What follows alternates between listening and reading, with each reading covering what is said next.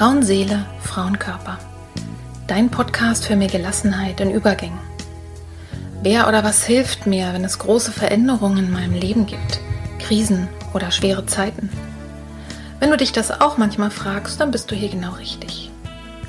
In diesem Podcast bekommst du Informationen und Impulse, um zu verstehen, was gerade mit dir passiert. So wirst du ruhiger und kannst dein Leben wieder in die eigenen Hände nehmen. Die Impulse hierfür bekommst du von Expertinnen oder von Frauen, die hier ihre besonderen Erfahrungen mit uns teilen. Und du bekommst sie von mir. Mein Name ist Petra Drachenberg. Ich bin tiefenpsychologische Kunsttherapeutin, Fachbegleiterin für Psychotrauma und Expertin für Frauenleben mit Praxis in Berlin. Wenn du mehr über mich oder den Podcast erfahren möchtest, dann hör gerne in die ersten Folgen rein. Und jetzt wünsche ich dir von Herzen viel Freude mit einer neuen Folge von Frauenseele, Frauenkörper. Hallo und herzlich willkommen bei einer neuen Folge, die heißt Ich habe heimlich gehofft, dass irgendwas passiert, das mich stoppt. Katis Weg aus dem Hamsterrad.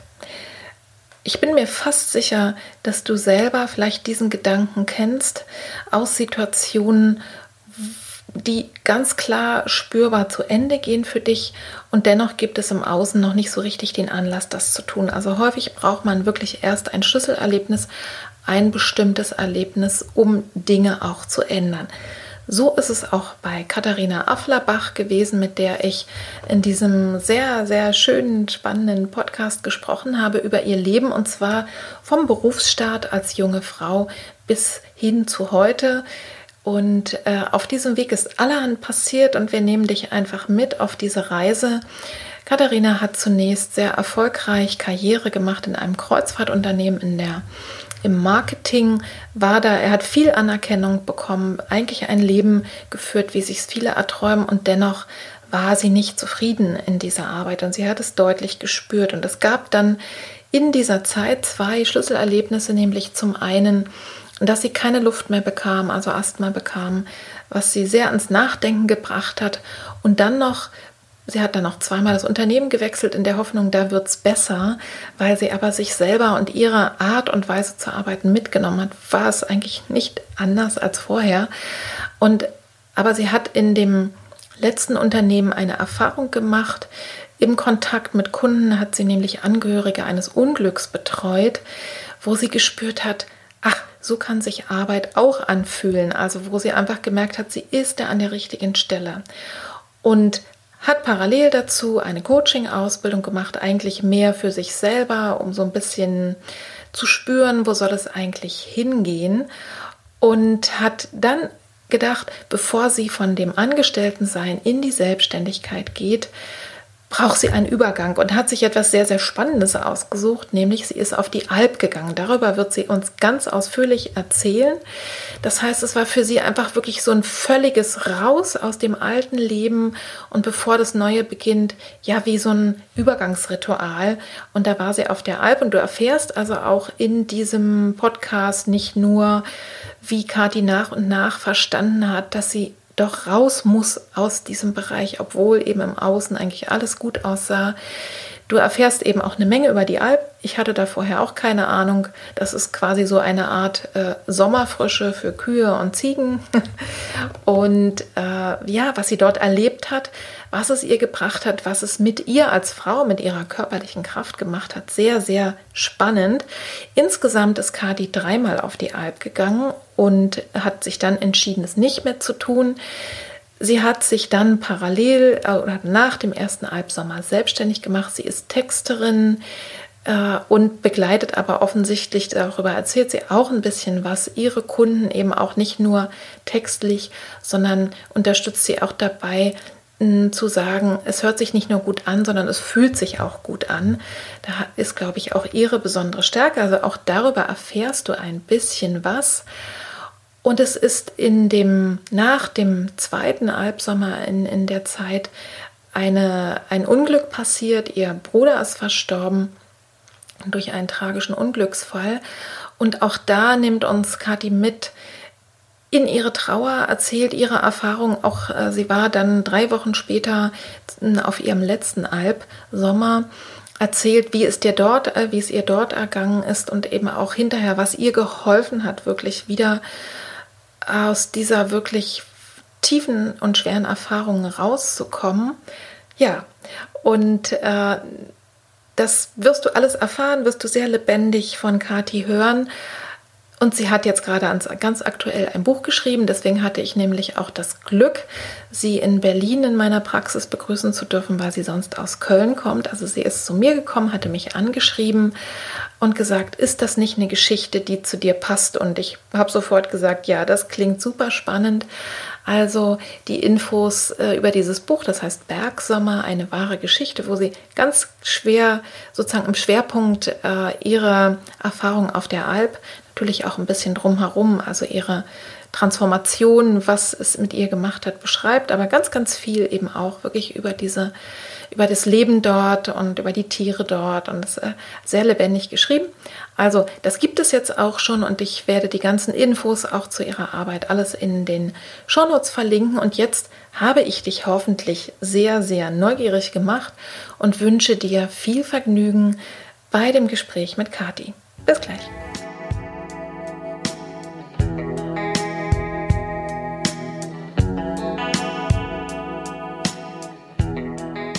Also, liebe Kathi, schön, dass du bei mir jetzt bist, heute im Podcast Frauenseele, Frauenkörper.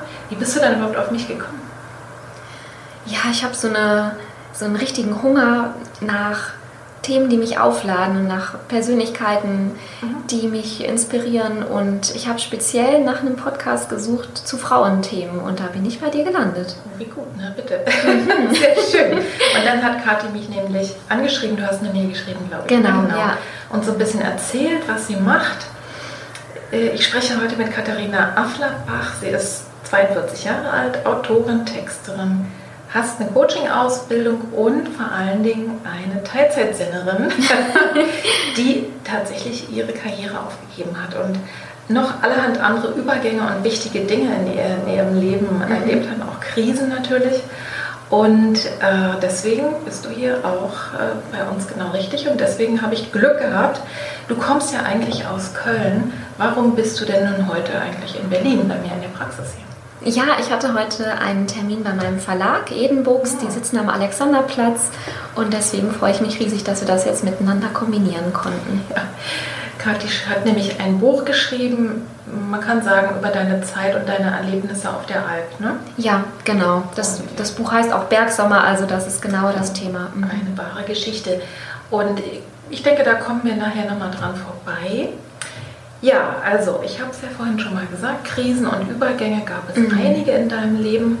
Und vielleicht magst du uns einfach deine Geschichte erzählen, möglicherweise auch so ein bisschen der Reihenfolge nach. Ja. Vielleicht so ab dem Moment, als du als junge Frau irgendwie so angefangen hast, beruflich Karriere zu machen. Hm.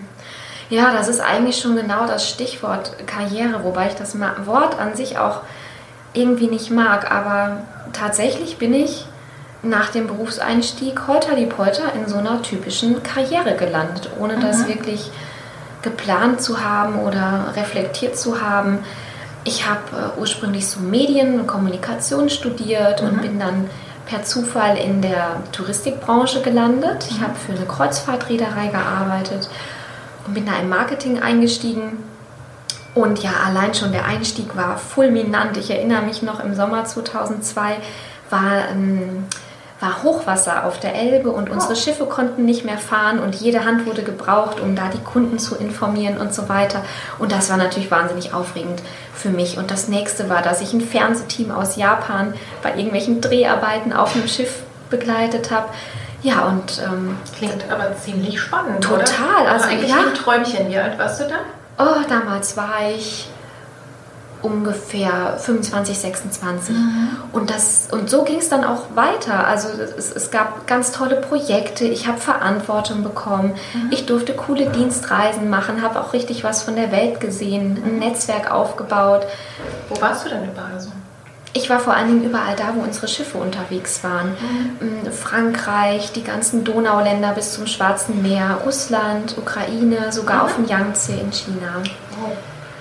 Ja, und ähm, was ich aber gar nicht wirklich bemerkt habe, ist, dass, dass ich mich immer mehr habe vereinnahmen lassen. Es hat ja auch mega Spaß gemacht und meinem Ego ging es auch wirklich, wirklich gut. Ich habe viel Anerkennung bekommen, mein Chef hat mich gefördert, mhm. aber ich bin nach und nach da ganz ehrlich auf der Strecke geblieben. Woran hast du denn gemerkt, dass du auf der Strecke geblieben bist oder hast du das überhaupt gemerkt? Ich habe das ganz lange Zeit gar nicht gemerkt. Also ich habe natürlich gemerkt, dass ich nicht mehr viel Zeit hatte für Freundschaften oder für meine Familie oder für Hobbys. Das habe ich gemerkt, aber dafür habe ich auf der anderen Seite ja so viele tolle Sachen erlebt. Mhm. Aber ich habe äh, hab gemerkt, ich bin irgendwie nur noch eine Rolle. Also ich, ich war, ich habe eigentlich die Karte verloren, die ich war. Mhm. Ich habe eigentlich nur noch nach den Erwartungen gelebt, die vermeintlich an mich gestellt wurden. Und ich habe dann sogar angefangen, innerlich irgendwie danach zu flehen, dass doch mal irgendwas passiert, dass, dass mir irgendein Zeichen geschickt wird, ja, dass ich, dass ich mal auf die Stopptaste drücke. Und, und komischerweise hat aber, war mein Körper so stark oder mein Energielevel so hoch, also ich bin wie so ein Duracell-Männchen gelaufen, gelaufen, gelaufen. Und das heißt, bevor dir dein Körper ein klares Zeichen geschickt hat, mhm. ne, das wirst du ja gleich erzählen, mhm. nicht Asthma, also du hast keine Luft mehr bekommen. Ja. Trotzdem nochmal die Frage, es ist dir ja offensichtlich aufgefallen, wenn irgendwas in dir schon gesagt hat, ah, vielleicht passiert jetzt hoffentlich ja. mal was. Kannst du das noch fassen? Ja, ja es, es, ich habe es insofern gemerkt, als dass ich... Ähm, als dass ich mich selber nicht mehr gemocht habe. Ich habe dann zum Beispiel meine Kollegen gesehen, die haben nicht so viele Überstunden gemacht, die sind pünktlich nach Hause gegangen und dann habe ich mich innerlich geärgert. Ne? Mhm. Was, äh, na toll, die können jetzt nach Hause gehen und ich muss noch hier sitzen. Oder wenn ich samstags ins Büro gekommen bin, na toll, die machen jetzt schön Wochenendausflug und ich muss hier wieder die Welt retten. Ohne mich mhm. läuft hier ja gar nichts. Also ich habe das, ich konnte mich in dem Moment auch selber überhaupt nicht leiden. Mhm. Aber ich habe das alles nicht auf mich projiziert. Ich habe immer gedacht, das Unternehmen ist schuld und der Chef ist schuld und mhm. die Kollegen sind schuld. Also jedenfalls war ich nicht schuld. Ich habe einfach nicht kapiert, dass ich es ja selber in der Hand hätte, mhm. meine eigenen Rahmenbedingungen zu verändern. Ich habe es nicht kapiert und deswegen habe ich auch so gehofft, dass doch bitte mal irgendwas passiert, dass mir mal irgendein Zeichen geschickt wird. Es war ja auch mit Sicherheit nicht so einfach, wenn ich mir das vorstelle. Ne, du hast ja gesagt, so, du kommst aus einer Familie, wo nicht so viel Geld da war. Mhm, ja, wir waren viele ähm, Kinder. Und, ähm, und dann hast du einen tollen Job und machst Karriere und bist auch noch wichtig, ne, hast mhm. wahrscheinlich gut verdient. Also ich könnte mir vorstellen, dass es auch gar nicht so einfach ist, dann zu sagen, Mama, Papa ne, oder Restfamilie, wisst ihr was, das ist mir jetzt so viel Arbeit, ich will was anderes. Vielleicht hat das auch eine Rolle gespielt. Ne? Also äh, tatsächlich selber zu sagen, nee, ich will auch ne, was schaffen, was können. Und ja. vermutlich hat es ja auch Spaß gemacht. Das ist ja diese ja. wilde Mischung. Ja, genau. Und dann mhm. kann man sich plötzlich mal eine tolle Reise leisten oder man kann sich einen schicken neuen Anzug leisten oder ein Kostüm mhm. und so. Also das als, als junge Frau, die vorher während des Studiums natürlich nie Geld hatte, macht das natürlich erstmal ja. einfach Spaß. Ja. Über wie viele Jahre sprechen wir denn? Wie lange hast du das denn so gemacht?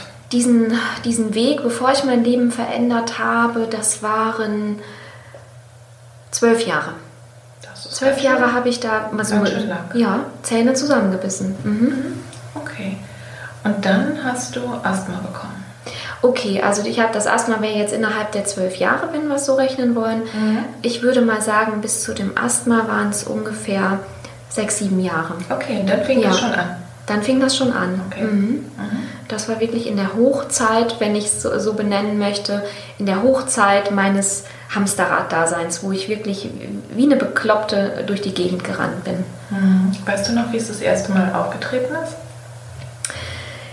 Den, das erste Auftreten erinnere ich nicht, aber ich erinnere, dass, ich erinnere den Moment, wo ich kapiert habe, okay, jetzt ist der Moment gekommen, wo ich was ändern muss. Da war ich gerade mhm. auf einer Dienstreise im Zug, so ein Doppelstockwagen. Ich saß im unteren Geschoss und wollte einatmen, wie man das so macht. Und äh, es kam keine Luft in meinen Lungen an. Ich habe mich an an den Armlehnen festgekrallt und hatte wirklich das Gefühl, ich ersticke hier jetzt gerade. Mhm. Und aus dieser Angst heraus, und das war wirklich ganz echte Angst, ich, ich ersticke hier, da habe ich dann endlich mal einen Arzttermin vereinbart und mich untersuchen lassen.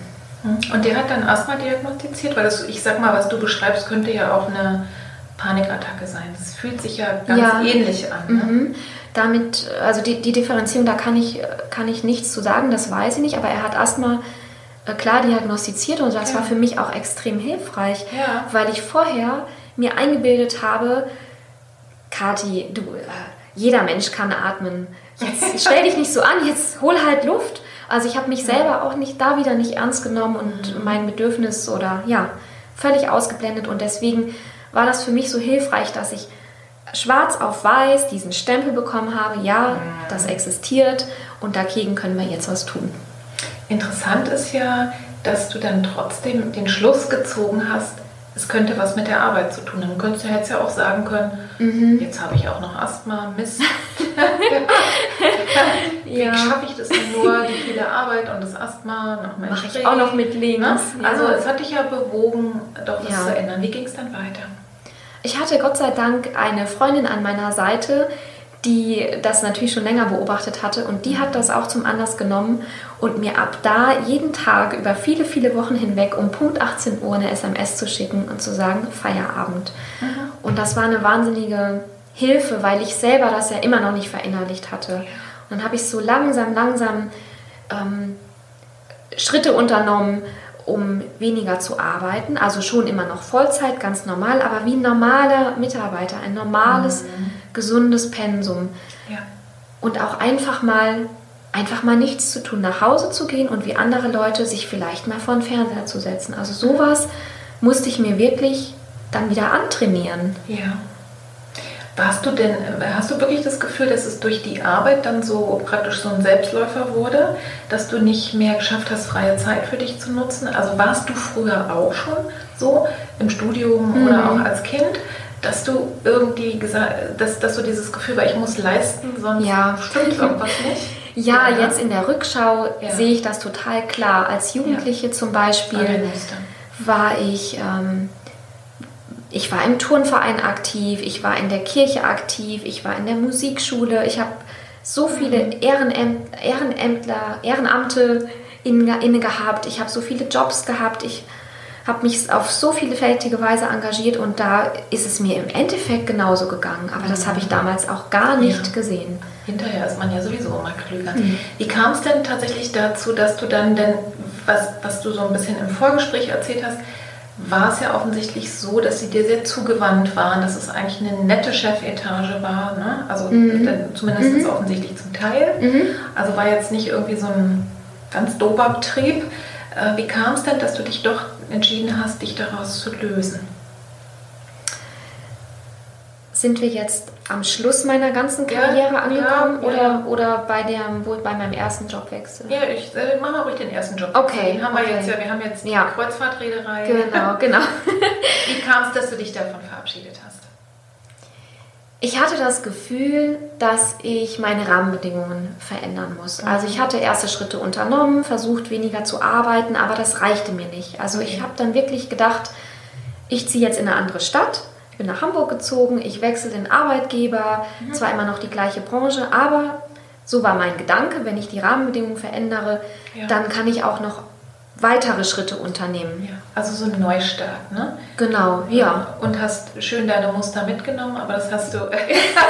Hätte ich das da mal gewusst, ja. Ja, okay. Wie, also ich weiß nicht, vielleicht kannst du es ein bisschen zusammenfassen, ja. was dann in der Zeit, du hast glaube ich noch zwei andere Arbeitgeber gehabt? genau, genau, genau, ja. Und ähm, bei dem nächsten Arbeitgeber, wie, wie du es formuliert hast, ich habe meine Muster mitgenommen. Ich bin also sozusagen vom Regen in die Traufe gekommen, habe mich gleich wieder für alles da einbinden lassen, habe meine Grenzen wieder nicht respektiert. Also ich bin über dieselben Dinge gestolpert, über die ich ja. vorher auch gestolpert bin. Aber es gab für mich da einen ja, ein richtiges Schlüsselerlebnis. Zu dem mhm. Zeitpunkt, wo ich bei dieser Reederei gearbeitet habe, gab es ein großes Schiffsunglück. Da ist ein Kreuzfahrtschiff untergegangen, das war die. Concordia. Mhm. Und da bin ich von der Geschäftsführung gefragt worden, ob ich ob ich als Ansprechpartnerin für alle deutschen Familien fungieren möchte, die im Zuge des Unglücks jemanden verloren hatten oder wo noch jemand vermisst wurde. Mhm. Und da habe ich ähm, unausgebildet, wie ich war, ne, ich kam ja aus dem Marketing, habe ich diese Familien betreut, auch vor Ort, in Giglio und in Rom war ich mit den Familien unterwegs und habe da plötzlich eine ganz andere Facette zu arbeiten kennengelernt, nämlich mhm. wirklich ja auf menschlicher Ebene einfach das Herz sprechen zu lassen und mhm. von Mensch zu Mensch für jemanden da zu sein. Und du hast gespürt, du kannst das. Ich habe gespürt, ich kann das und da kam auch wirklich die Resonanz zurück. Und das mhm. war natürlich ein ganz anderes Arbeiten als vorher in diesem mhm. Marketing-Business. Ja. Das heißt, da hast du auch so einen Geschmack davon bekommen, wie Arbeit auch noch sein kann. Ja, genau, mhm. weil das war mir vorher überhaupt nicht bekannt. Also das war ja. wirklich wie so ein ja, Blutlecken. Ja so ein Schlüsselerlebnis, mhm. genau. Mhm. Gibt es denn, also ja, vielleicht gibst du uns sozusagen mal einen Einblick, wie ist es in der nächsten Phase dann gewesen, bis du an die Stelle kamst, dass du gesagt hast, nein, mhm. ich will jetzt ganz was anderes ja. machen. Was ist da so passiert in, dieser, in diesem Übergang? Ja, genau. Also ich habe tatsächlich nochmal einen Arbeitgeber gewechselt und wollte nochmal ähm, einen Schritt weiterkommen mit mir selber ähm, in meiner Findung und auch in, in der Gestaltung meiner Lebensqualität. Und auch der nächste Jobwechsel hat mich da nicht wirklich weitergebracht. Mhm. Also im Gegenteil, da war eigentlich schon am ersten Arbeitstag klar, dass das auch nichts werden würde. Ja.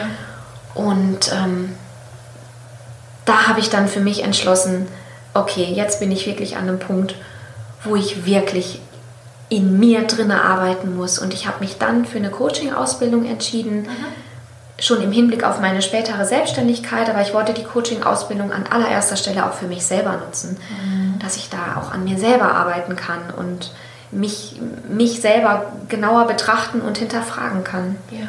Wie bist du denn auf die Idee gekommen, äh, also um ja. an dir zu arbeiten, eine Coaching-Ausbildung zu machen? Ich finde, ich finde das ja sehr passend, aber ja. wie kam es dazu? Meine gute Freundin hatte auch eine Coaching-Ausbildung gemacht. Mhm. Die ist in einem ganz anderen Bereich tätig und hat sich später auch mit was ganz anderem selbstständig gemacht. Aber ich habe sie sozusagen aus der Ferne durch ihre Coaching-Ausbildung begleitet.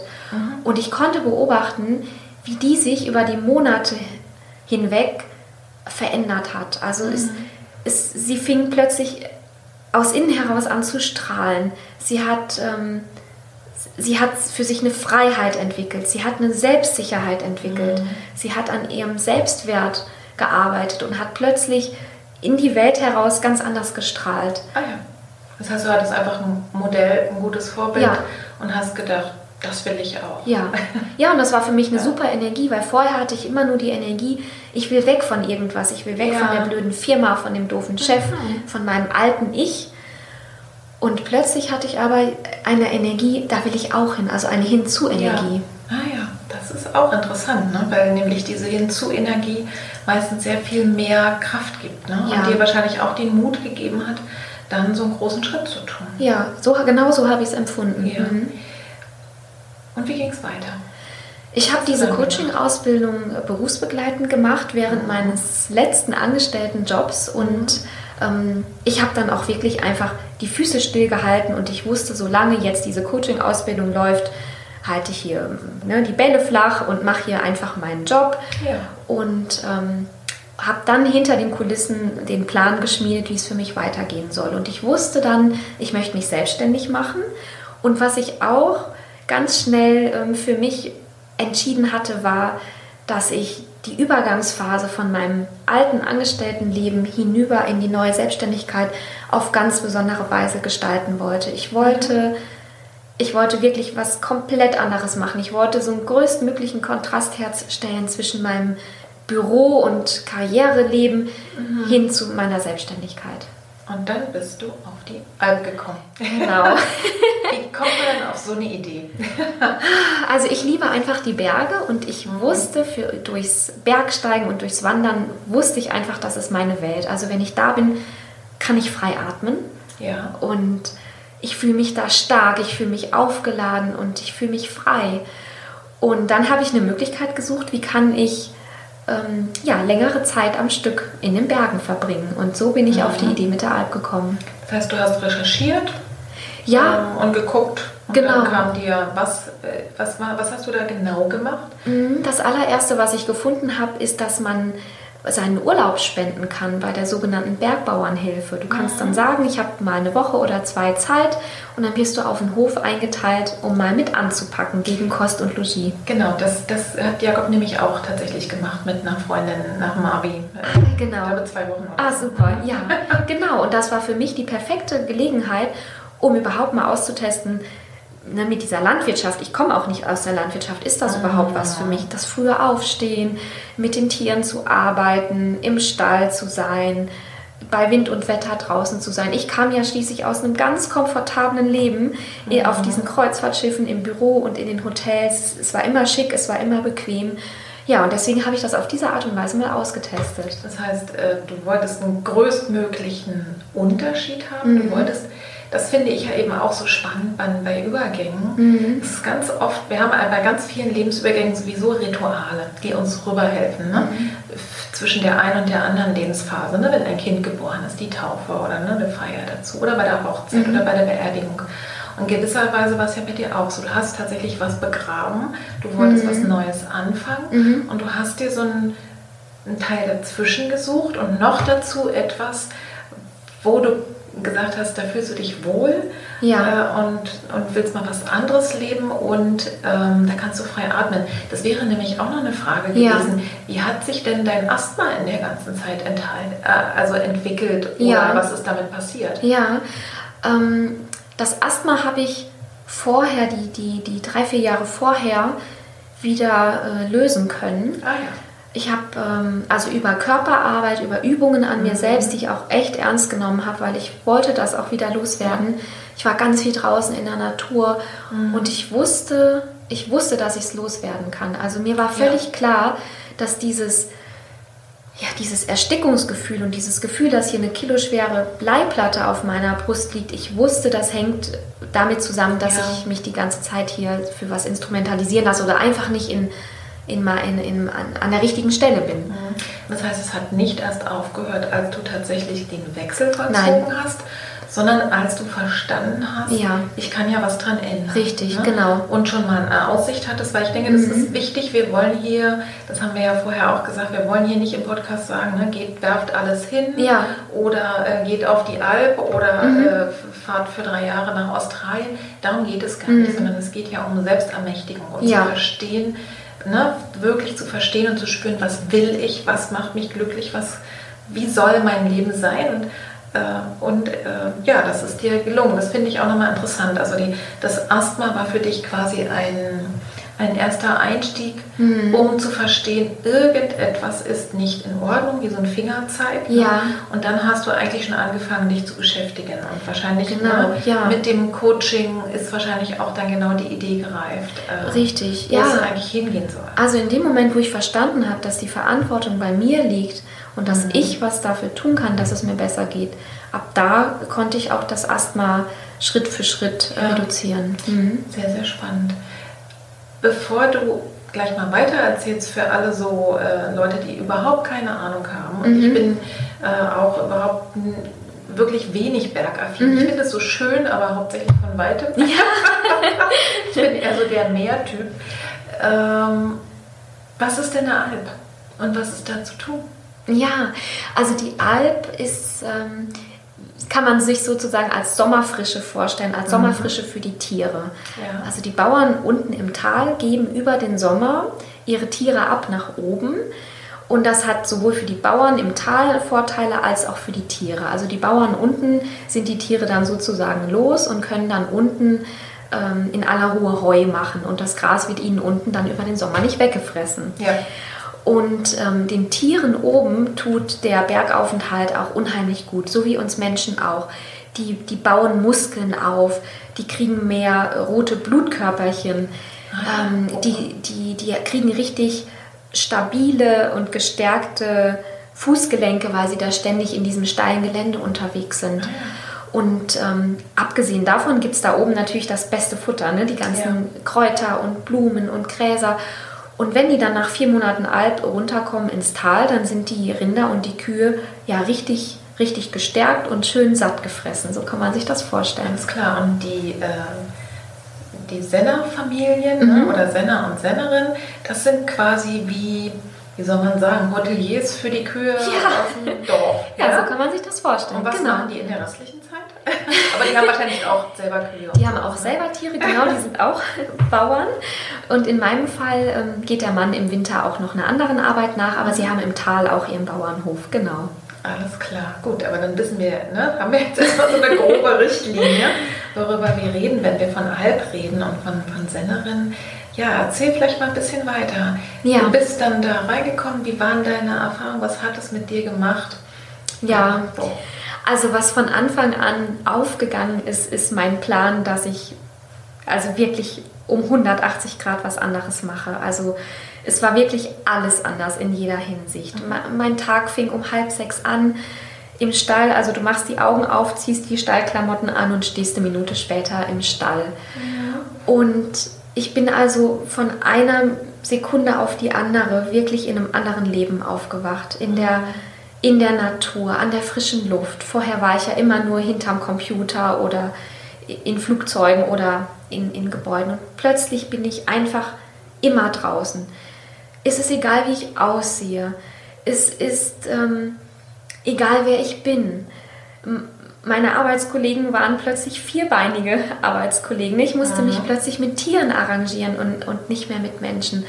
Und was vielleicht so die Überschrift von all dem ist, ist das große, große Wort Freiheit. Also ich, mhm. ich es war wirklich, ja, wie, es war auch nochmal wie Kind sein. Ich war die ganze Zeit draußen und natürlich habe ich gearbeitet und habe da meine Aufträge bekommen aber trotzdem habe ich mich einfach nur frei gefühlt, einfach nur mhm. frei.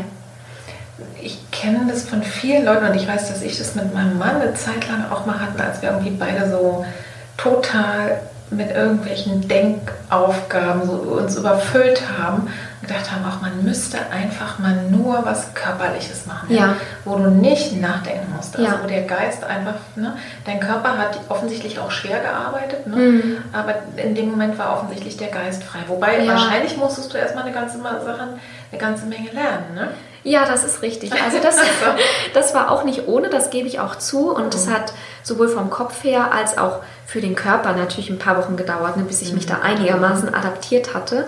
Ja. Aber es war wirklich eine Riesenerleichterung, in diesem Mikrokosmos zu sein. Es geht jetzt einfach nur mal darum, geht es den Tieren gut, haben alle was zu fressen, haben wir sie gut gemolken, äh, sind die Zäune ganz und geht es uns ja. Menschen gut. Und dann war Punkt, also Ende der Diskussion. Und, und diese Verkleinerung meiner Lebenswirklichkeit ja. hat immens gut getan. Mhm. Ja, das kann ich mir vorstellen. Ja. Mhm.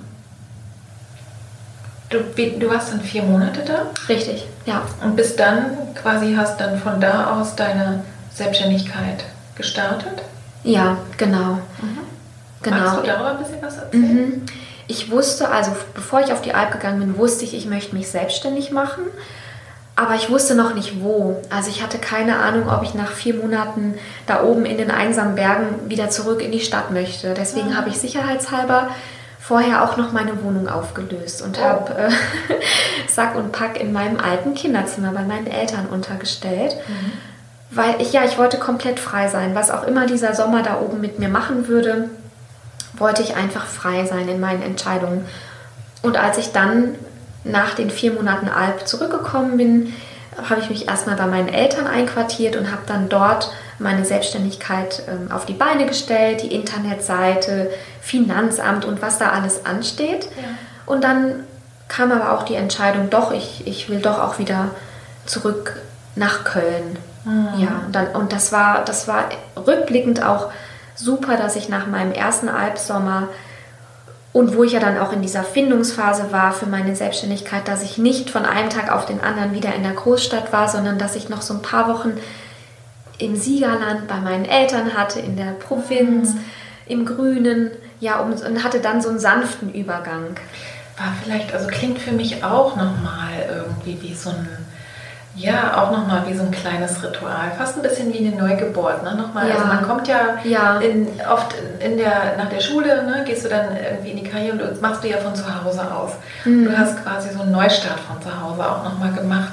Wie ging es denn deinen Eltern und deiner Familie damit, dass du sowas machst? Also sowohl die Alp als auch hm, deinen Job zu kündigen und jetzt selbstständig ja, zu werden. Ja. Hast du da Unterstützer gehabt und Kritiker? Ja, also meine Eltern... Ähm waren kritisch mhm. und ähm, das habe ich aber als positiv empfunden. Also ich habe mich dieser Kritik auch ganz bewusst ausgesetzt und bin dann, bevor ich wirklich die Entscheidung getroffen habe, hier meinen tollen Job zu kündigen und alles hinzuschmeißen, bin ich auch lieber noch einmal mehr als weniger ins Siegerland gefahren, um wirklich nochmal mir das auch anzuhören, äh, die Argumente ja. und auch um gleichzeitig selbst zu überprüfen, ist meine Entscheidung wirklich eine stabile Entscheidung? Bin ja. ich mir selber wirklich sicher. Also ich habe das auch gesucht. Das heißt, du hast es genutzt ja. und warst nicht irgendwie beleidigt? Gar nicht. Oder, Nein. Äh, ne, du hast, sondern du hast geguckt im Außen, ganz sachlich, ja. Ne, wo gibt es denn hier vielleicht Engstellen? Richtig. Gab es denn auch Leute, die dich ganz doll unterstützt haben? Vermutlich deine Freundin? Ja, auf jeden Fall. Also meine eigene Generation, ja. die ja vielleicht auch selber schon freier und unkonventioneller lebt. Mhm die waren Feuer und Flamme und fanden, fanden das toll. Und weil ich da eben nur so positiven Rückenwind bekommen habe, habe ich mich eben dem sanften und, und liebgemeinten, wohlwollenden Gegenwind meiner Eltern auch wirklich bewusst ausgesetzt, mhm. um da beide Seiten abwägen zu können. Und wie fanden die das mit der Alp? Sie waren am Anfang wirklich kritisch, aber sie sind auch im ersten Sommer zu Besuch gekommen und als ja. sie dann gesehen haben, das, was sie da für eine Tochter haben. Eine, die, die strahlt und die, die die Berge rauf und runter rennt und mit den Ziegen kuschelt und mit dem Hund tobt. Also ich glaube, da ist das Elternherz nochmal auf ganz neue Art und Weise aufgegangen. Ja. Und was machst du denn als Texterin? Vielleicht kannst du uns das kurz mal zusammenfassen. Kann ja sein, es hört jemand zu und die sucht gerade eine tolle Texterin. Ja, ich habe auf der einen Seite Kunden in der äh, Hotel- und Touristikbranche. Das ist ja die Weil Branche, aus der ich auskennst. komme. Ja. Genau, so, mhm. das hat sich so dann ergeben. Und auf der anderen Seite arbeite ich zum Beispiel auch mit Existenzgründern zusammen, die, ja, die sich was Neues aufbauen möchten. Und da geht es dann häufig um Identitätsfragen. Mhm. Äh, genau die Frage, wer, wer möchte ich sein? Was ist das, was ich in mein Schaufenster stellen möchte? Wen möchte ich damit ansprechen? Welche Resonanz möchte ich erzeugen? Mhm. Und also ja. es klingt ja klingt für mich noch sogar ein bisschen mehr als nur Texterin. Ne? Weil eine Texterin würde ich mir vorstellen, mhm. ich weiß schon, was ich ne, ja. darstellen ja. will mhm. und du setzt es mal in schöne Worte sondern du entwickelst auch mit den Kunden gemeinsam.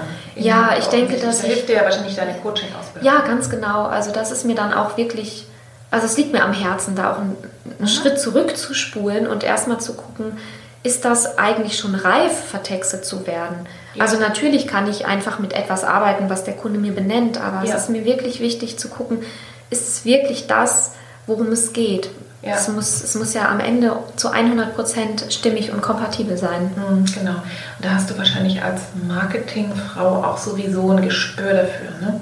Also äh, insgesamt, unabhängig vom Text, sondern ja. ist es eigentlich mhm. der Reif. Ne? Mhm. Klingt auf alle Fälle interessant. Und äh, ihr könnt sie jetzt ja nicht sehen, aber die Augen leuchten. Also man das ist bestimmt ganz schön. Und wir werden deine... Äh, Homepage auf alle Fälle auch mit, mit verlinken in den, in den Show Notes.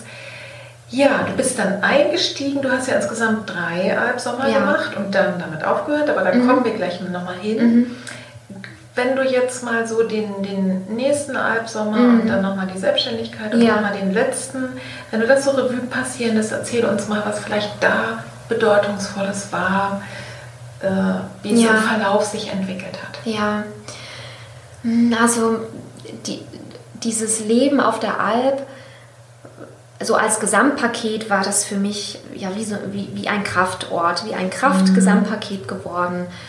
Ähm, und da spielten wirklich alle wesentlichen Elemente eine Rolle. Also ich könnte jetzt keines rauspicken, was so mhm. das Element war. Es war wirklich diese für mich wundervolle Kombination aus Natur mit meiner herzlichen Gastfamilie, mhm. mit den Tieren, auch mit der Höhe sicherlich so ein bisschen mhm. über den Dingen zu stehen, Abstand zu haben, dieses Mikrokosmos-Gefühl. Also wirklich alle, alle Elemente waren da für mich ähm, tragend und, und ja. haben das Erlebnis für mich ausgemacht. Also es war so toll, dass du es auf alle Fälle ja nochmal gemacht hast. Ne? Ja, es genau. war nicht nur der Übergang von ja. der Karriere in ja. die zweite Karriere, ja.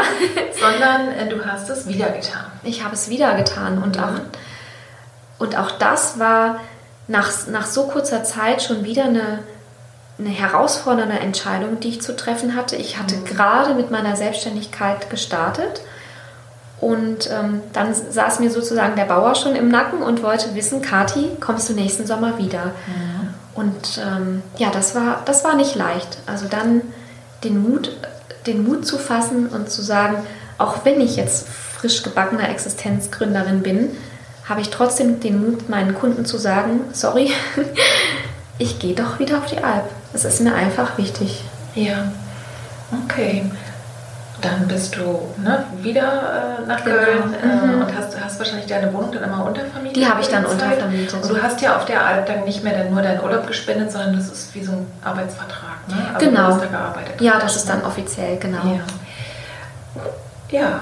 und wenn ich das richtig verstanden habe, ist es so, dass nach, der, nach dem zweiten äh, Albaufenthalt und dann warst du ne, wieder mit deiner mhm. Selbstständigkeit mhm. beschäftigt, hat ein großes Unglück eurer Familie getroffen. Ist das in der ja. Zeit gewesen? Ja, genau. Magst du uns davon was erzählen? Das ist ja auch ja, Übergänge, Krisen. Ja, ja. Das war im Frühling 2016, drei Wochen bevor mein dritter Albsommer gestartet ist. Mhm ist mein kleiner Bruder bei einem tragischen Unfall ums Leben gekommen. Mhm. Und sowas hatte ich bis daher auch noch nicht erlebt. Ich hatte nur das Concordia-Unglück erlebt, mhm. aber aus der, aus der Distanz heraus. Ne? Und das war ja eine ganz andere, ein ganz anderes Setting. Und plötzlich haben wir als Familie es erlebt, wie es sich anfühlt, wenn von jetzt auf gleich, von einer Sekunde auf die andere, nichts mehr ist, wie es war. Und dein kleiner Bruder heißt aber, der, wie alt war der? Mitte 30? Oder? Ja, er war 35, mhm. genau. Ja, er war der jüngste von uns. Mhm. Genau. Ja. Ja, und äh, erinnerst du dich noch sozusagen, was da so in dir sich bewegt hat? Also wie, das, wie sich das angefühlt hat, hast du gesagt, es war nichts mehr so wie vorher? Ja, ja. Ich habe noch nie so intensive Gefühle überhaupt erlebt. Also mhm. was ich und was ich vorher auch nicht wusste, ist, dass Trauer auch körperlich ja. sich äußert. Das wusste ich einfach nicht. Ich hatte vorher meine Großeltern verloren mhm. und ähm, andere Verwandte verloren oder Bekannte. Aber das, das hat mich auf auf, in einer Wucht getroffen, deren Ausmaß ich mir niemals hätte vorstellen können. Ich wusste es einfach nicht. Und, und das, was ich auch nicht wusste, ist, dass es einen so komplett betrifft und wirklich auf allen Ebenen auch aus ja. der Bahn wirft. Der Körper funktioniert nicht mehr, wie er bis eben noch reibungslos funktioniert hat. Du kannst keinen Gedanken mehr klar fassen deine Gefühle spielen verrückt, deine Verfassung spielt verrückt. Ja, das war wirklich. Ähm ja. Es ist ja, es ist ja tatsächlich, ähm, ich habe ja einen Podcast gemacht über Trauer und einen Podcast auch über Trauma. Das ist ja in dem Falle, denke ich, bei euch beide, beides gewesen. Ne? Dann so ein plötzlicher Verlust mhm. durch einen Unfall und, äh, und es ist dann auch ganz, ganz schwer, also in dem Moment, ne, wenn man jetzt den Menschen ohne das Hintergrundwissen angucken würde, würde man denken, ja, die, die Person müsste jetzt eigentlich ins Krankenhaus oder in die Psychiatrie eingeliefert werden, weil, ne, weil sie mhm. völlig in Anführungszeichen oben und unten verrückt, ne, ja, ja, ja. weil alles verrückt spielt, ne, die, die Wahrnehmung der Körper, das ist ein ganzheitliches Geschehen und das ist euch geschehen und das hast du so deutlich wahrgenommen. Was hat dir denn geholfen damals? Eben nicht verrückt zu werden und doch irgendwie ja, zu gehen. Ja. Was hat dir geholfen? Ähm, also unser Familienverbund hm, war sicherlich die allerwichtigste Stütze für uns alle, weil wir ja auch gefühlt haben, es geht uns ja allen gleich. Und wir wussten sozusagen am besten, wie es uns gegenseitig geht. Ja. Weil ich habe das Gefühl gehabt, in, in, im Kontakt mit der Außenwelt, dass eine große Unsicherheit besteht im Umgang mit Trauernden. Das erzählen ja, ja auch viele andere. Und ich bin mir vorgekommen, wie dass ich, dass ich durch die Gegend laufe mit einer riesigen Wunde. Ich habe gefühlt, dass mein ganzer Herzraum und Bauchraum, dass, ich, dass es offen verwundet ist und dass es keiner sieht. Ja. Dass ich durch die Welt laufe und ich habe immer gedacht, warum sieht es denn keiner? Ja. Und das, damit musste ich lernen, umzugehen, dass Trauer etwas ist, ähm, wenn ich möchte, dass da Bezug zugenommen wird, muss ich es nach außen tragen. Ja. Du fühlst es sehr stark und man kann sich eben nicht vorstellen, dass es die anderen nicht sehen. Ne? Ja. Und das ja. ist aber tatsächlich so und äh, sicherlich auch nochmal speziell bei Menschen, die vielleicht sowieso sehr diszipliniert ne, oder, oder nett und freundlich sind. Also, mhm. dass man, man macht ja nicht die, also man bemüht sich ja dann auch nicht, irgendwie unangenehm aufzufallen. Ne? Also woher sollen es die anderen sehen? Womöglich schminkt ja. man sich besonders gut. Mhm. Ja, also mhm. äh, das, das sind solche Sachen. Gab es denn aus dem Umfeld, aus deinem persönlichen oder auch immer erweiterten Reaktionen, wo du auch gesagt hast, doch das war aber hilfreich? Ja, ich erinnere mich an eine Geste, die mir so wertvoll ist, weil sie für mich so besonders war. Ich erinnere mich, dass ich, ich mit einer Freundin zusammen war, eine alte Freundin aus Kindheitstagen. Und wir saßen nebeneinander und sie war selber, weil sie auch meinen Bruder kannte aus der Kindheit, sie war selber ähm, geschockt und bewegt und hat einfach mit mir gefühlt. Und sie hat meine Hand genommen und ähm, sie hat gesagt, Kathi, ich weiß nicht, was ich, ich weiß nicht, was ich sagen soll. Das sagen ja viele. Mhm. Aber ich sitze jetzt einfach hier mit dir. Und das war für mich auf dieser Ebene die schönste Geste, weil sie die Sprachlosigkeit, die uns ja selber erfasst hatte, mhm. ein Stück weit zum Ausdruck gebracht hat. Und die durfte dann auch diesen Raum einnehmen, die durfte dann auch mhm. da sein. Und ich brauchte keine riesigen Gesten äh, alle wollen einen immer umarmen und alle wollen immer mhm. einen irgendwie festhalten, aber da, dieses Handhalten und einfach nur da sitzen mhm. war für mich und meine Trauer ja wie ja wie, sie durfte einfach da sein. Ja, das heißt, sie hat schon Kontakt aufgenommen mhm. ne, und wahrscheinlich das richtige Gespür gehabt. Das, mhm. ne, das, das ist ja so in, in der Trauer. Es gibt Leute, für die ist es total hilfreich, wahrscheinlich fest in den Arm genommen zu werden, mhm. dass sie sich spüren. Andere können das gar nicht ne, und fühlen sich wie verletzt und ja. oder, ne, sozusagen und, und haben einfach das Gefühl, das stimmt nicht und wieder andere.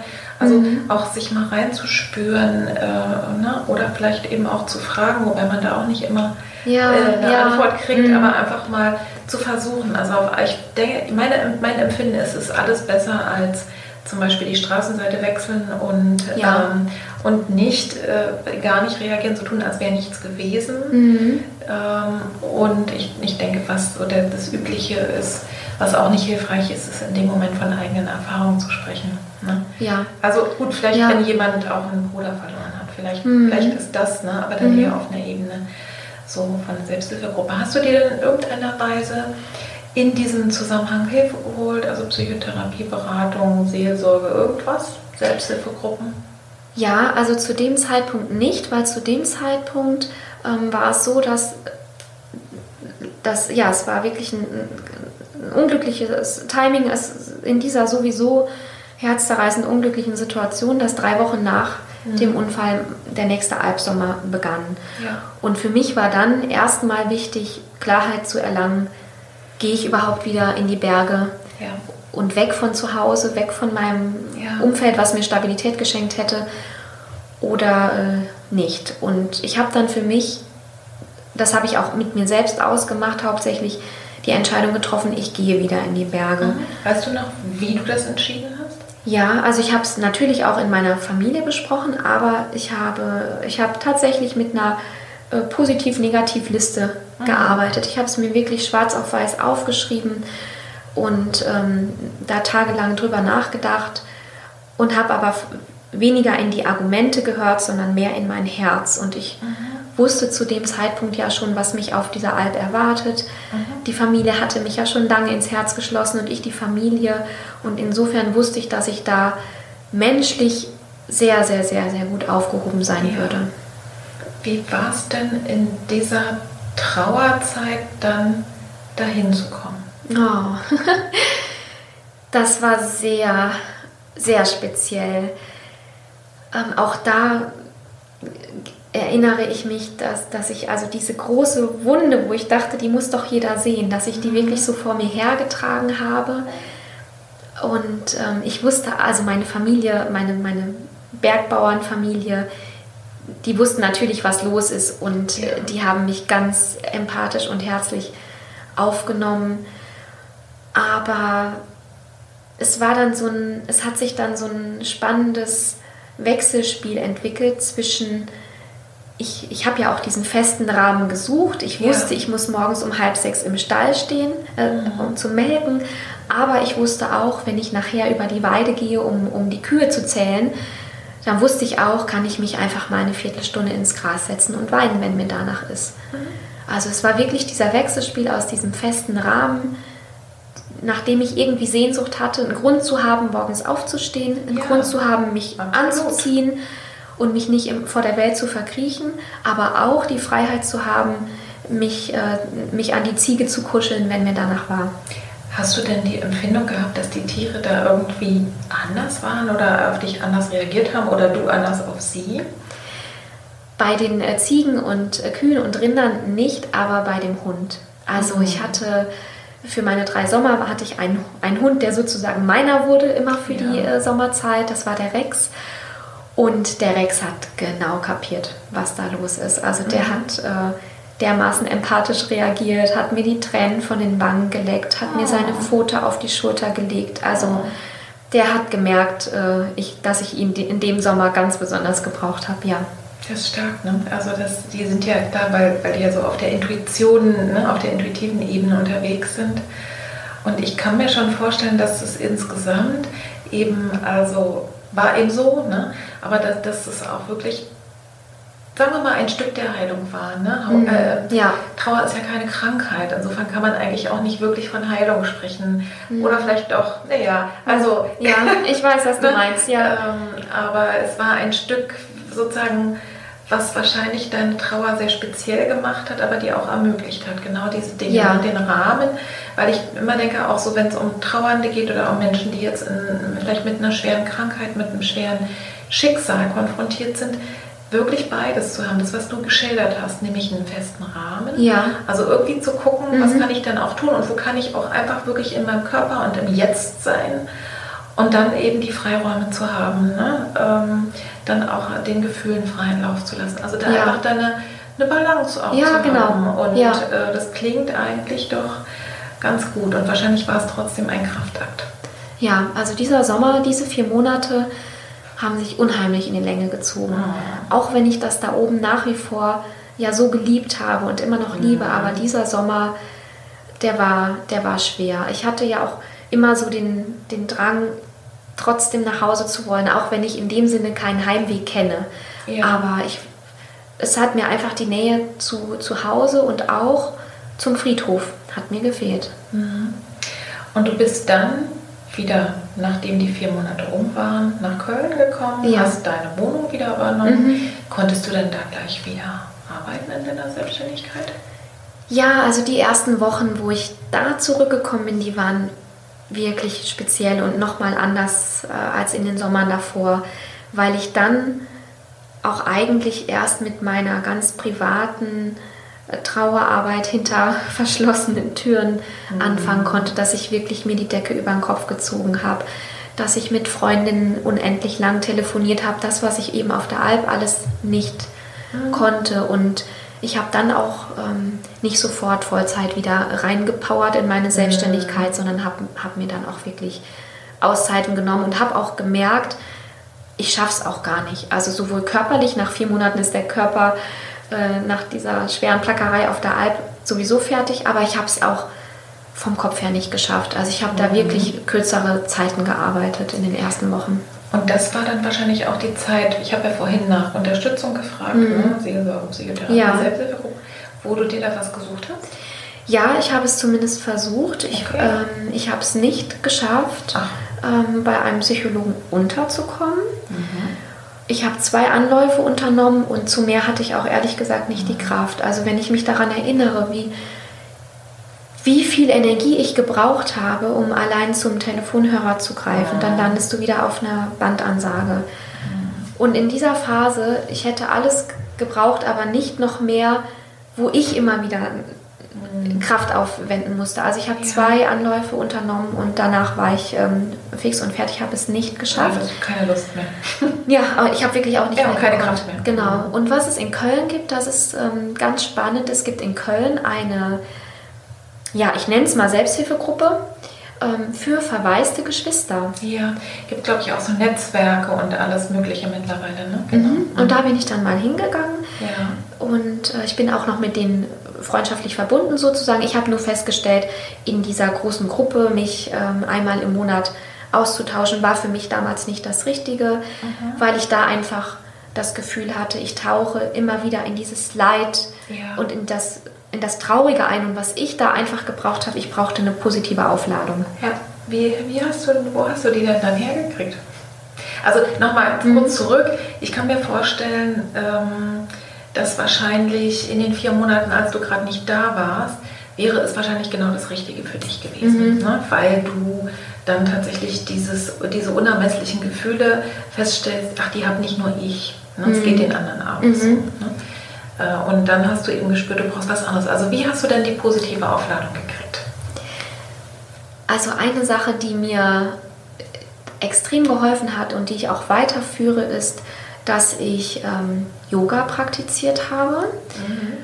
Es war am Anfang, also ich habe auch vorher schon Yoga gemacht, aber da wieder reinzukommen war überhaupt nicht leicht, weil Yoga hat für mich auch was damit zu tun, wieder in die Innenschau zu gehen und mhm. zur Ruhe zu kommen und still zu werden. Und das war in den ersten Monaten äh, ganz, ganz, ganz schwer, weil ich ja. wusste, sobald ich wieder die Augen zumache und nach innen gehe, geht es wieder los.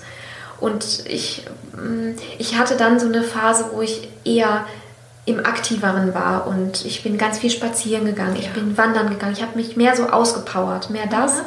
Bevor ich das so langsam wieder zulassen konnte, ja. in die Stille zu gehen. Mhm. Das sind ja auch wieder schon, schon wieder so zwei Sachen, ne? im Grunde wie auf der Alp auch. Also ne, zum einen wirklich den Körper mitzunehmen mhm. in den Prozess und auch wieder zu ermächtigen und die Stärke zu spüren und auf der anderen Seite eben in die nach innen, in die Stille, in die Ruhe, ins Atmen, ins Spüren, mhm. Ne? also auch ins Gefühle spüren. Mhm. Und du hast dich ja danach dann entschieden, nicht nochmal auf die Alp zu gehen. Also zumindest mhm. jetzt erstmal. Wir genau. reden ja nicht, wer weiß, was genau. in zehn Jahren ist oder was du dann machst. Wie kam es denn dazu? Ja, es hat sich für mich so angefühlt, als ob sich nach diesen drei Sommern ein Kreis geschlossen hat. Die drei Sommer waren auch jeweils komplett unterschiedlich mhm. für mich. Der große Premierensommer, wo ich ja mein Leben komplett umgekrempelt habe. Der mittlere Sommer, wo es einfach nur perfekt war.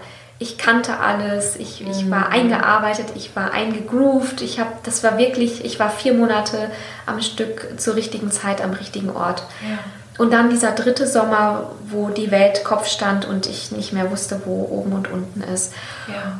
Und ich, also ich, ich gehe weiterhin regelmäßig zu Besuch und ich liebe die Berge, ich liebe die Bergbauernfamilie und die Tiere über alles. Aber diese Art zu leben, auch dieses Wechselspiel, vier Monate im Jahr da, acht Monate im Jahr da, das hatte sich für mich dann ähm, erstmal, ja, das hatte sich erledigt. Und was ich dann brauchte, war Stabilität. Mhm. Und ja, da hatte sich einfach ja, mein Bedarf verändert. Ja, und dann kam, hast du, wieder die, hast du dir die nächste Sache ausgedacht. und hast beschlossen, ein Buch zu schreiben. Genau, ja. Was denn dazu? Ja, ich glaube, das ist wirklich aus dem Gefühl heraus entstanden, dass ich gedacht habe, dieser Kreis hat sich für mich geschlossen.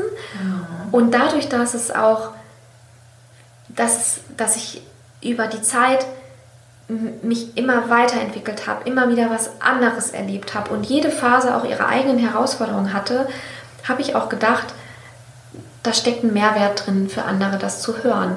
Wenn ich einfach nur einen Sommer auf die Alp gegangen wäre und ich hätte mein Leben irgendwie umgekrempelt, da steckt auch schon jede Menge drin, was man erzählen kann. aber auch gerade über diesen Zeitraum und diese Reifung und diese Wandlung mhm. und was da alles für Facetten reinspielen, das hat erst dann für mich wirklich den Sinn ergeben, das auch zu erzählen. Mhm. Wenn jetzt äh, die Leserin interessiert ist oder, oder die, die Zuhörerin, was erfahre ich denn in deinem Buch? Also ich habe ja schon mal ein bisschen drum rumgeblättert. Ja. Man erfährt also ganz, ganz, ganz viel über die Alp und auch ganz viel so Arbeitsprozesse und sowas. Ne? Und aber auch über dich. Also kann, kannst du das mhm. irgendwie in drei Sätzen zusammenfassen?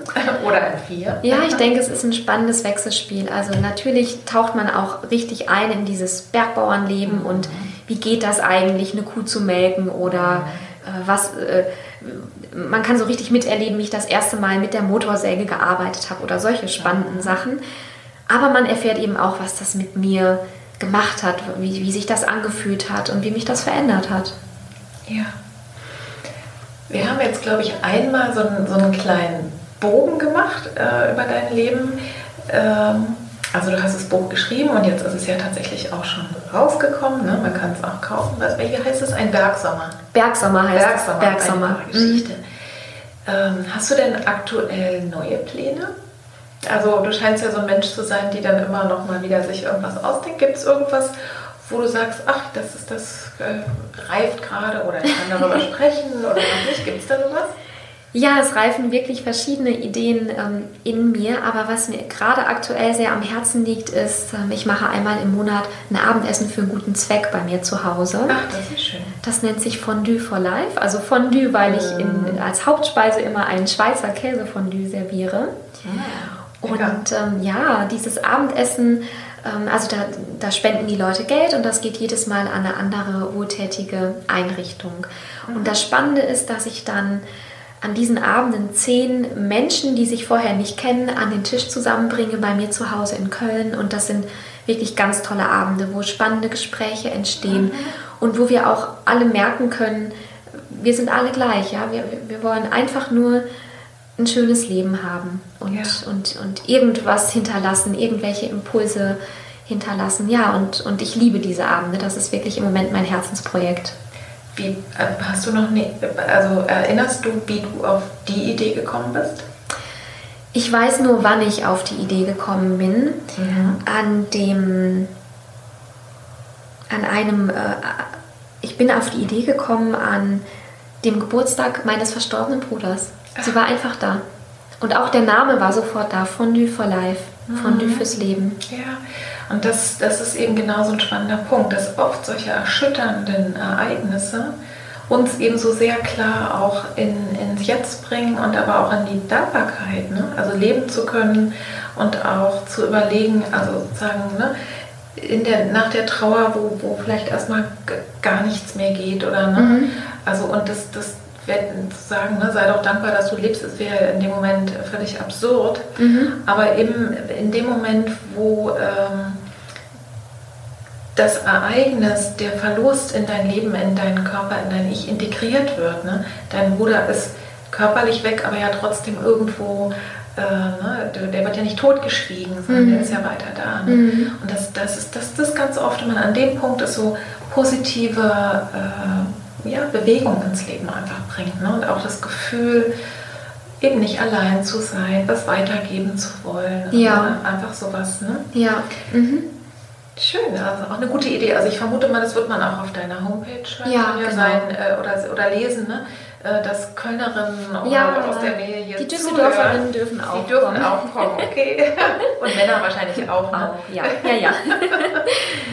Ich komme mal noch auf zwei Sachen, wir sind schon auch gut in der Zeit. Ich komme mal noch auf zwei Sachen zu sprechen. Als wir ähm, vorher gesprochen haben, habe ich dich gefragt, was ist dir denn wichtig, den Hörerinnen mitzugeben? Ne? Und wir sind auf zwei Sachen gekommen. Einmal auf das Thema Weiblichkeit mhm. und einmal auf das Thema Körper. Vielleicht mhm. kannst du darüber noch mal ein bisschen was erzählen. Du sagtest, dass du selber lange deine Weiblichkeit unterdrückt hast und in unserem männlichen Modus funktioniert das. So habe ich ja. das zumindest verstanden.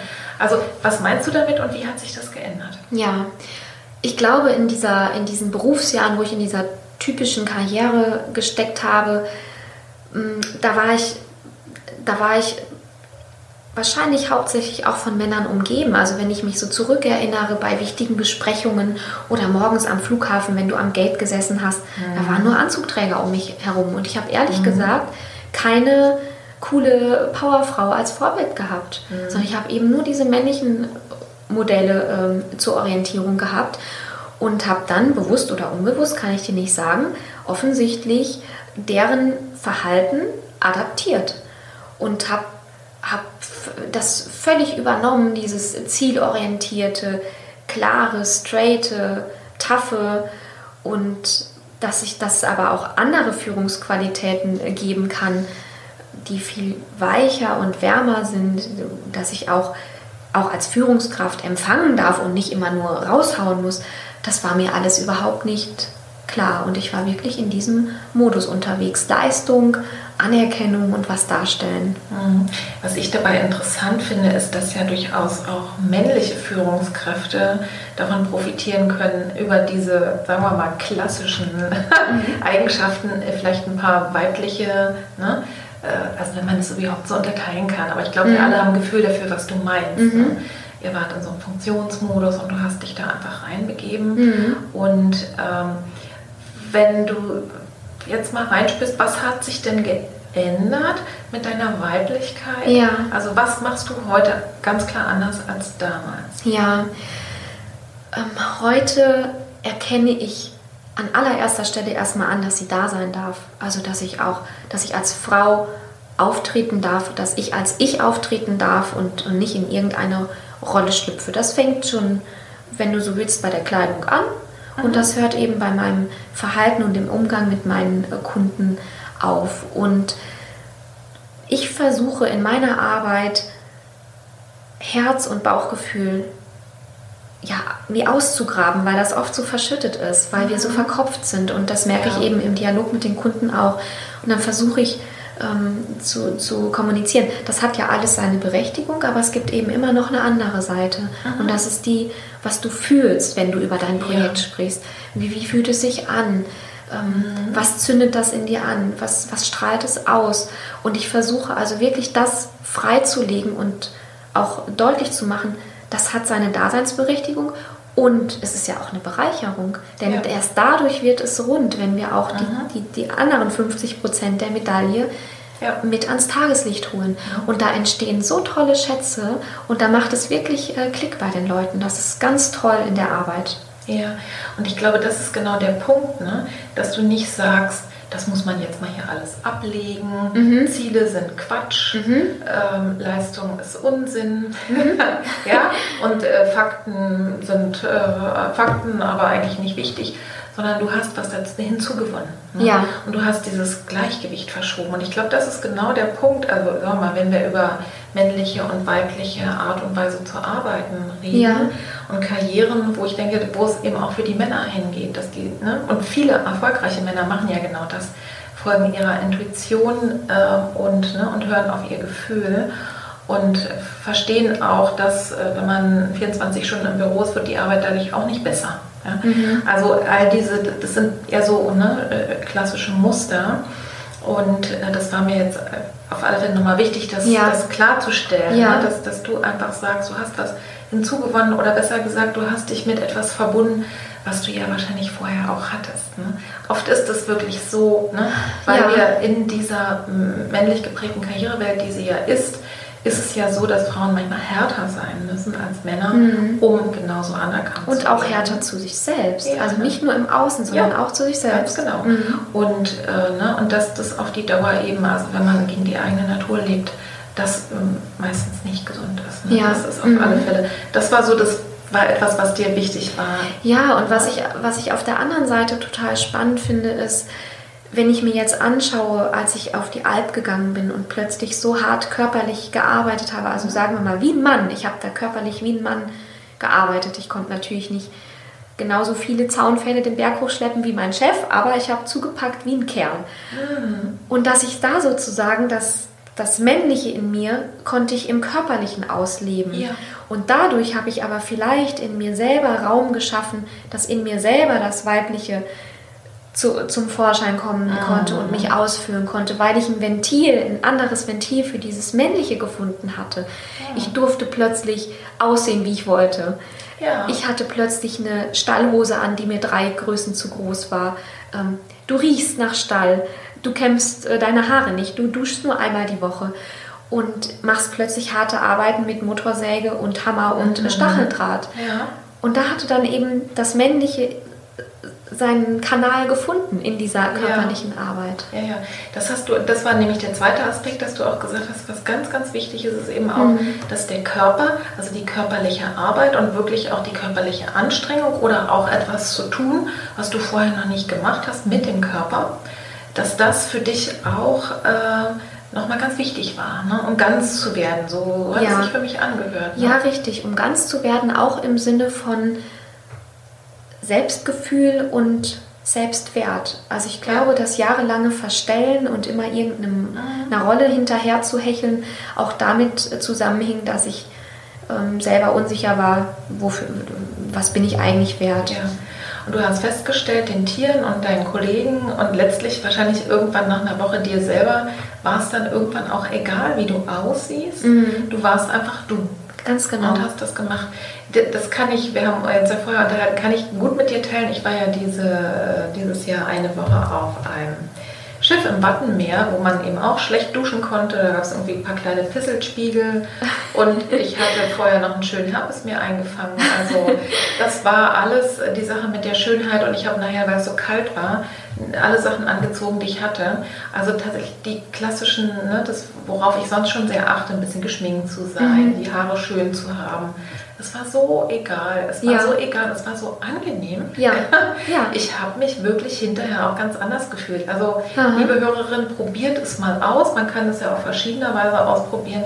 Tatsächlich, ich weiß auch, ähm, als ich das erste Mal im Krankenhaus war, zum Beispiel, wo ich auch eben, äh, also nach einem Blinddarm, nach einer Blinddarm-OP auch nicht duschen konnte und nichts machen konnte und irgendwie dann hinterher nach Hause kam und dachte, ich kann mich immer noch nicht rühren, warum soll ich mich jetzt eigentlich schminken oder warum soll ich jetzt eigentlich jetzt irgendwie aussehen, als wäre nichts gewesen. Ne? Mhm. Also ähm, tatsächlich, das ist schon auch, finde ich, diese Freiheit und das ist das Schöne, dass wir das beides haben. Ne? Also die Freiheit ja. zu wissen, ich muss nichts davon, ja. aber auch die Freiheit und wenn ich Lust habe, mir ein schönes Kleidchen anzuziehen ja. äh, und mir die Haare schön zu machen, oder dann darf ich das auch, weil das entscheidet ja ich. Und das überträgt sich ja auch auf dein Gefühl, wenn du ja. hohe Schuhe anziehst oder ein schönes Kleid anziehst, fühlst du dich ja anders. Und genauso ja. fühlst du dich aber auch anders, wenn du es plötzlich schaffst, ein wild gewordenes äh, 700 Kilo Rind ja. am Halsband zu nehmen und anzubinden. Also auch, auch diese körperliche Dimension überträgt sich auf deine gefühlte Stärke. Und das, äh, da habe ich gerade, nachdem wir gesprochen hatten, auch nochmal hinterher darüber nachgedacht und dachte, und das kennen wahrscheinlich viele Frauen, nachdem sie Kinder geboren ah, haben. Ah, ja, ne? genau. Das ja. ist sozusagen, da erlebst du mal, was weibliche Stärke ist. Ja. Ne? Das ist ja so eine, sozusagen, eine, also äh, eine Macht. Ja, und, und du, du, du siehst einfach, was, zu was der Körper in der Lage ist zu leisten. Und das ist total krass danach bist du nicht mehr dieselbe. Ne? Und ja. ich denke auch nach vielen anderen. Es gibt ja auch sehr viele Frauen mittlerweile, die tatsächlich auch in den Sport reingehen, in mhm. den, durchaus auch in den Leistungssport, auch in den Abenteuersport, wobei ich eben da manchmal so ein bisschen beobachte oder das Gefühl habe, dass die sich dann vielleicht auch mit den Männern, also dass sie sozusagen in so einen Leistungsmodus da reinkommen. Ja. Das ja. ist gar nicht mehr um, um ne, dieses, also und das dürfen sie auch, wenn man daran Spaß hat, das ist ja völlig okay. Aber äh, tatsächlich, worüber wir beide jetzt sprechen, mhm. ist einfach die Selbsterfahrung des Körpers und zu gucken, ja. zu was bin ich in der Lage, ne? mhm. was ist da dabei. Ich mache mal ganz langsam die Biege zu meinen letzten Fragen. also, was hat dir persönlich geholfen in schweren Zeiten des Lebens? Hast du uns ja schon so ein bisschen beantwortet. Yoga, rausgehen. Gibt es noch irgendwas anderes? Also was hat dir geholfen, den, in den schweren Zeiten deines Lebens ja. den Mut nicht zu verlieren? Außer Yoga und ja. rausgehen.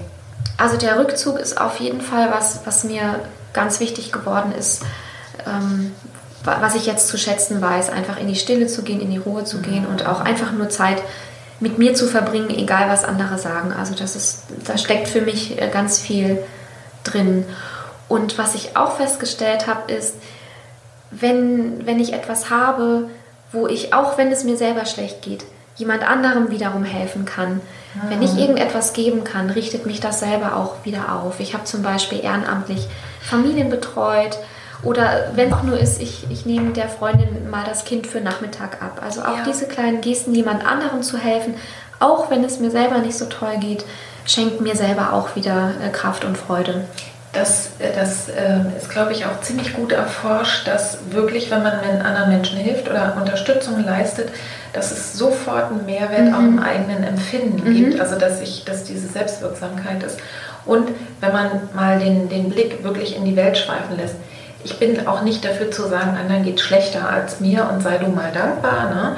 Aber manchmal ist es ganz gut, auch meinen Schmerz und mein Leid trotzdem ins Verhältnis zu setzen. Also ja. mal einfach zu gucken ja. und mal festzustellen, ne, wie geht es denn den anderen. So, mhm. äh, die, das andere Extrem ist ja, dass man sozusagen immer dahin guckt, wo es, ja. wo jemand alles hat, was ich haben will. Und da ist ja klar, da sehen wir häufig nur die Bühne. Ne? Mhm. Also ich glaube, dass es mhm. kein, kein Leben ohne, ohne Leid und Schmerz gibt und Krisen. Aber bei manchen sieht man sie und bei manchen nicht.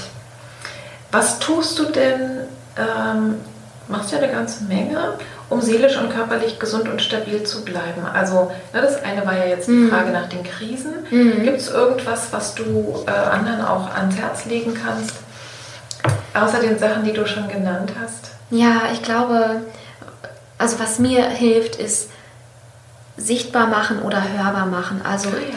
so wie ich das auch bei der Trauer erfahren habe, ich muss die Dinge ansprechen. Die Wunden, die ich mit mir mittrage, die kann niemand sehen. Und wenn ich, mhm. ich kann selber an mir arbeiten oder kann mir selber helfen mit Podcasts, mit Meditation, mit Yoga. Ich kann es aber auch gegenüber jemandem äußern und schauen, was passiert. Irgendein Impuls gibt mhm. es immer. Aber solange ich es nur für mich behalte, kann auch niemand damit in Resonanz gehen. Mhm. Das heißt, für dich ist Schreiben und Sprechen oder überhaupt der Ausdruck. Ja. Du bringst, was in dir ist, auch nach außen. Ja. Durch Sprechen, durch Schreiben, mhm. durch wie auch immer, ne, Leute ins Gespräch bringen. Ja. Mhm. Das ist, ähm, ich denke, das ist ganz, ganz wichtig auch, äh, wenn man das kann. Und jeder, da ist da ist die Welt ja bunt und groß. Ne? Ich mhm. bin ja Verfechterin vom Maltagebuch. Mhm. Andere haben die Morgenseiten, wo sie erstmal was rausschreiben. Erzählen eben ne, viel Dankbarkeitstagebuch, äh, schreiben Gedicht. Äh, also da gibt es, glaube ich, verschiedene Ausdrucksformen. Ja, ja. Okay, komme ich zu meiner Abschlussfrage.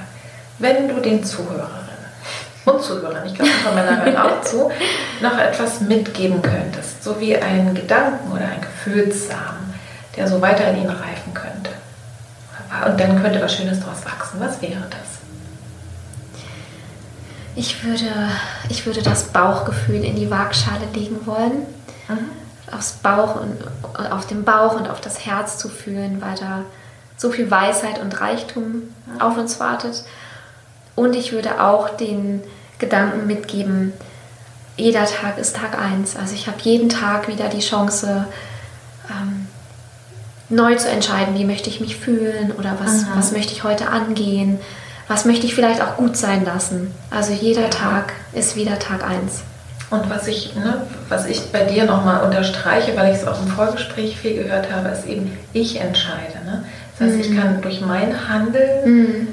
bin ich in der Lage, Dinge zu ändern. Sicherlich nicht alles. Ne? Ja. Das, das, also es geht nicht um Selbstüberschätzung, sondern trotzdem kann ich etwas tun und wenn ich was will, ne, sozusagen habe ich auch die Verantwortung, mich darum zu kümmern ja. und ich darf mutig daran gehen. Und du hast mhm. ja verschiedene Male mhm. äh, ja, ordentlich Mut auch bewiesen.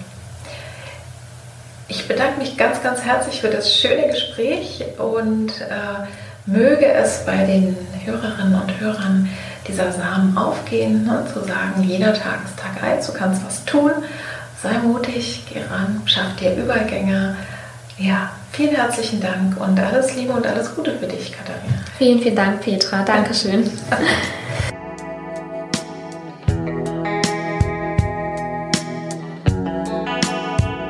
Ich hoffe sehr, dass auch in dieser Folge wieder etwas für dich dabei war, etwas, was dein Leben bereichert, was dich inspiriert.